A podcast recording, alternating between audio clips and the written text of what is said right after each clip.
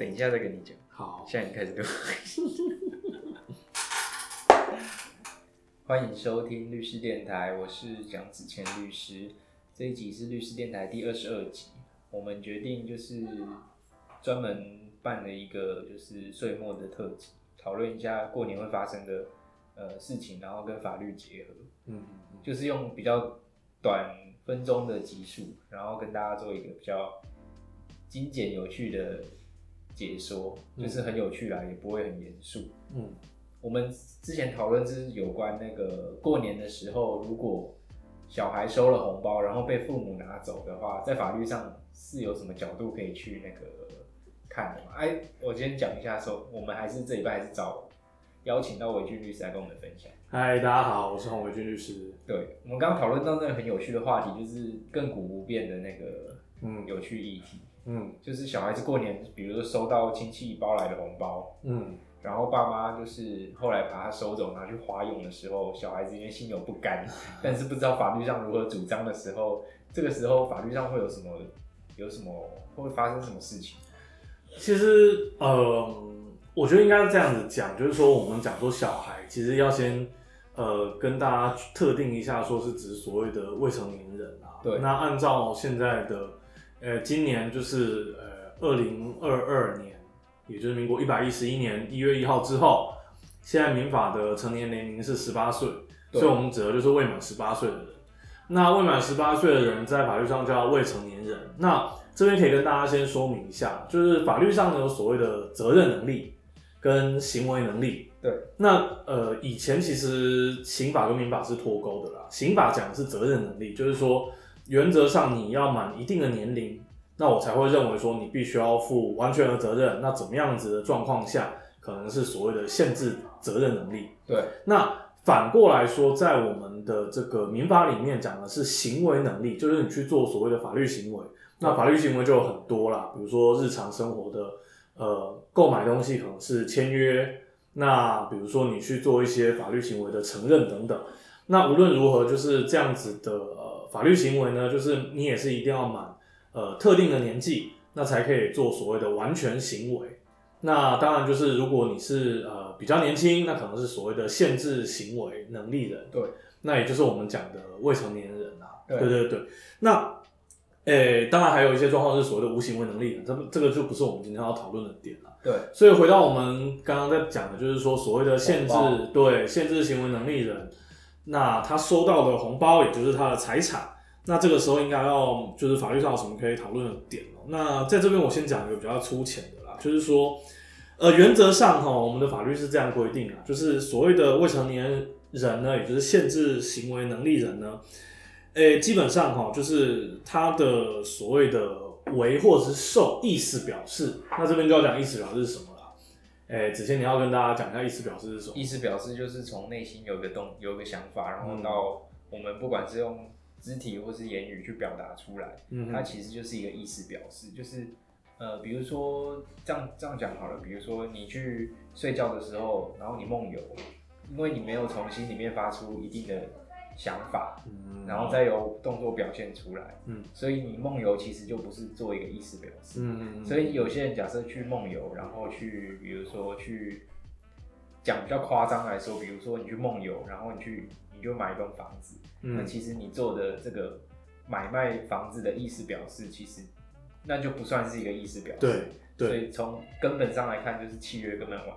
前提是完全不会成立。对对对对，那意思表示就是从我们内心的想法，然后到我们外显的言语或是行为，嗯，这嗯这个都叫意思表示。对，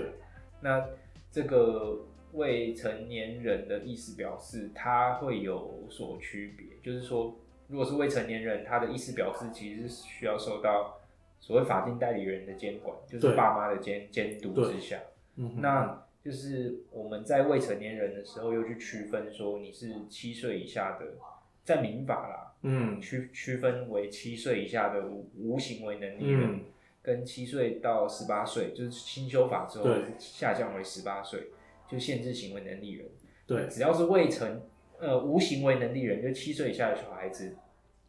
在做意思表示的时候，都需要法定代理人代替去行使，嗯，就是要爸妈帮他做决定的意思。对，那限制行为能力人，为据，你就你所知，就是他有受到什么限制吗？其实这样啊，就是按照我们的法律规定，而且这个其实呃，严格上说起来，子谦应该知道，或者是如果我们的听众有正在念法律系的朋友，或者是没有离学校还太远的朋友的话，应该知道这个应该算是很经典的民法总则的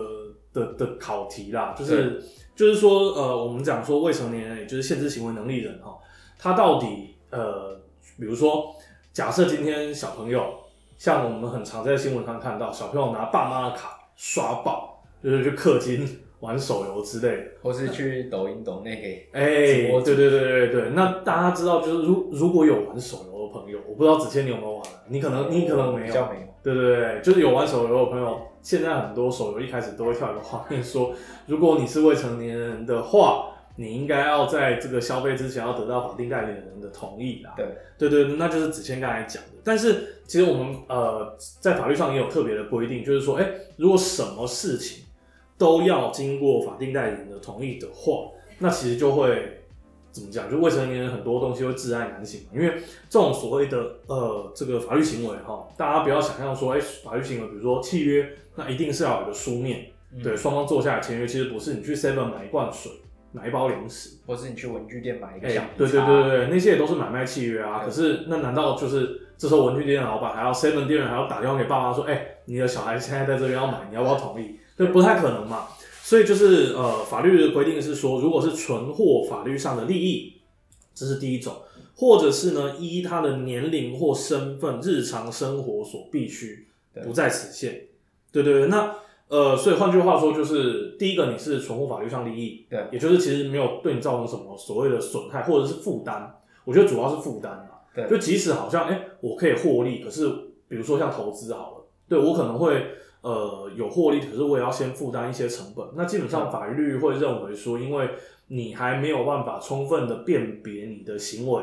背后的风险，还有你行为的意义，所以还是要给你的爸妈来做。定夺当然也不一定是爸妈了，有可能是法法院。我们前几集有讨论到，所谓的小孩的权利义务的行使负担，也就包含我们今天所讨论的这个呃未为了未成年人的限制行为能力人来做的这些对呃事情哦。那再来就是说，我觉得比较广泛的，应该就是说依他的年龄、身份、日常生活所必须，这个就比较比较没有那么明确。对他其实就是要个案判断。简单来说，如果今天我觉得这个就很真的是非常个案，比如说如果今天是贵族小学，嗯，对，那买一支这个两万块的，我大概知道你的意思。对啊，就我帮大家整理一下，就是限制行为能力人原则上还是要有法定代理人同意啦，嗯，事前允许或事后同意都可以。对对对。但是有两个例外，一个是存获法律上利益，嗯，那另外一个是依照他的那个，你刚刚说的是，呃，就是。一，你说存货法律上利益，跟另外一个就是一他的那个年龄、身份、日常生活所必须，呃，反正就是依照他的呃年纪或身份，嗯，那他日常生活中需要他让可以允许让他自己去决定的事情。嗯嗯第一个刚刚说的那个存货法法律上利益，可能就是呃受赠与，嗯，受赠与就是别人送我东西嘛，嗯，那我也不用负担什么义务，嗯的状况下，就是存货法律上利益，比如说。我的 uncle 就送我一台摩托车或是什么的，嗯，摩托车模型或乐高玩具。好，那第二种就是存获法律上利益，那就是依照一般人的社会生活经验，对，比如说你在贵族小学，可能小孩子就可以买自己决定买一大桶的乖乖桶，然后请全班同学吃，那这个也是符合那个一呃一般生活的什么。我觉得你说，我一直记不起来那个名词。我觉得你说贵族小学的乖乖桶，可能不是我想的那种乖乖桶，不然你也太太小看贵族。以前大家不是都买乖乖桶？对啊，对啊，反正这些事情是七岁到十八岁的人都可以自己去决定。嗯，对。其实还有另外一个例外啊，只是我觉得这种适用，实际上的适用应该不多啦。就是说，法律有规定说，如果呢法定代理人是允许哈我们的限制行为能力人，就未成年人独立营业的话。那营业什么意思？就是等于说他自己去经营的事业，自己在那边盈利。如果你允许他去，那关于这个营业，他是有行为能力的。好啦，就是假设你帮你爸妈开了干妈店，然后你帮他顾店的时候，应该就是我觉得我认为就是可以，就是依照这一条。嗯然后你就去跟顾客做交易。嗯嗯，对，我觉得嗯这个是比较白话的。对对，我觉得你你讲应该是重点啊，就是说，呃，法定代理人基本上你你已经算是允许他去做一些所谓的那种营业，当然就包含一些交易行为嘛。对对，那就可能签约或者干嘛。那关于这些部分，当然要让他有那个行为能力啊，不然其实你允许他就没有意义了嘛。嗯，那但是其实法律有特别规定啊，就是我们民法第八十五条有规定说，如果哦后来你看就法定代理人看一看觉得就不行哎，这个小朋友可能还是不胜任营业，那其实他可以把所谓的前面的允许哈去撤销或者是限制，也就是特定一个范围，或者是直接把这个许可拿掉。那但是当然不可以对对抗法律上很常见啊，所谓的善意第三人，善意者就是不知情啊。嗯，对对对，就是大家不要把善意跟恶意想得太恶远。其实善意所谓的善意第三人，就是一个不知情的第三人讲到这里，好像听众可能有点混淆。我觉得改天再讲啊。对啊，对啊，对啊，我们讲太。多了。对，我们今天是要讲那个对红包哎、我先跟听众说不好意思，因为我今天声音好像有点沙沙哑，是因为有有一点鼻塞。对，现在讲这个好像有点敏感。对，对，一个一个大爆发的前奏，疫情大爆发。不希过还好还好。希望不要。呃，反正回到红包，，对，就是小孩子过年收到的红包，嗯爸妈可以代为去处分吗？嗯，这个是一个大灾问，对，其实我觉得我们讲结论上应该是可以，但是有条件。对，但是有条件。对对，那所谓的条件当然就是关于这个诶、未成年人的财产的的的处理啊。那大家知道，就是在我们的这个，诶不过也不是见得大家都知道，反正总之呢，在我们的民法哈，就是那个父母子女编，民法有很多编章节啦。那前面是讲财产，后半段是讲身份，就是像是父母子女哦，还有我们之前介绍过的结婚、离婚、继承等等哦。那呃，红包哦这种事情，其实一般来讲，我们会认定说，第一个，我们应该要先讲，如果未成年的子女哈，因为继承、赠与或其他无偿取得的财产是他的特有财产，那意思就是说，像红包，红包其实老实讲，我觉得是不是赠与而来，对对对，就是当然可能有些听众会觉得说，就是哎、其实我不知道子谦你应该知道那个，就是这种所谓的红包，其实有时候就是礼尚往来。比如说，哎、我包给，就是假设我爸包给，哦，我懂的意思。对我表哥表姐，那我舅舅就会包回来，就是有时候是这样啊。但是对于你，你先，我们我觉得我们大家先撇开这个部分来看，当然纯粹对于给红包的长辈还有未成年人来说，当然是一个所谓的对无偿啊，对，重点是无偿，就是说他没有任何的对价，对对对对啊。当然如果是对价的话，可能是买卖或干嘛，就不是我们这边讲的无偿对。对对，那像这种红包，就是呃，如我们刚刚所讲，其实法律上就是所谓的特有财产。那按照法律的规定，哈，这个特有财产呢是由父母共同管理。那呃，另外哈，按照我们的一零八八条，哈，父母呢对于这样的特有财产，哈，有使用收益之权。什么是使用收益？使用收益就很简单，就是第一个我可以把它拿来花，这个叫使用。收益就比如说我可以把它拿去投资，我是存赚钱存起来，哎、对，生利息，这个当然就是所谓的使用收益。但是哈、法律有规定说，非为子女的利益不得处分啊。换句话说，你其实还是要花在未成年人身上。对啊，好，讲一个白话的，就是今天红包是受赠而来的啦，嗯所以它是一个特有财产。对，那父母可以为了未成年子女、未成年人子女未成打年子女，打劫，未成年子女的利益，就是父母可以为了小朋友的利益去把这个红包去处分掉，嗯嗯，也可以把它拿去做投资。对对，那前提就是你必须要符合民法一零八八条对对前提对对对所以你才能够父母才能够处分。那讲一个，我们就讲实际的例子，啊，父母就会说，哎、这个要拿去缴学费啊，拿去缴才艺费，对，然后还有什么？嗯拿去缴补习费。之类的，对，其实都还是，爸爸先帮你存，妈妈先帮你存起来。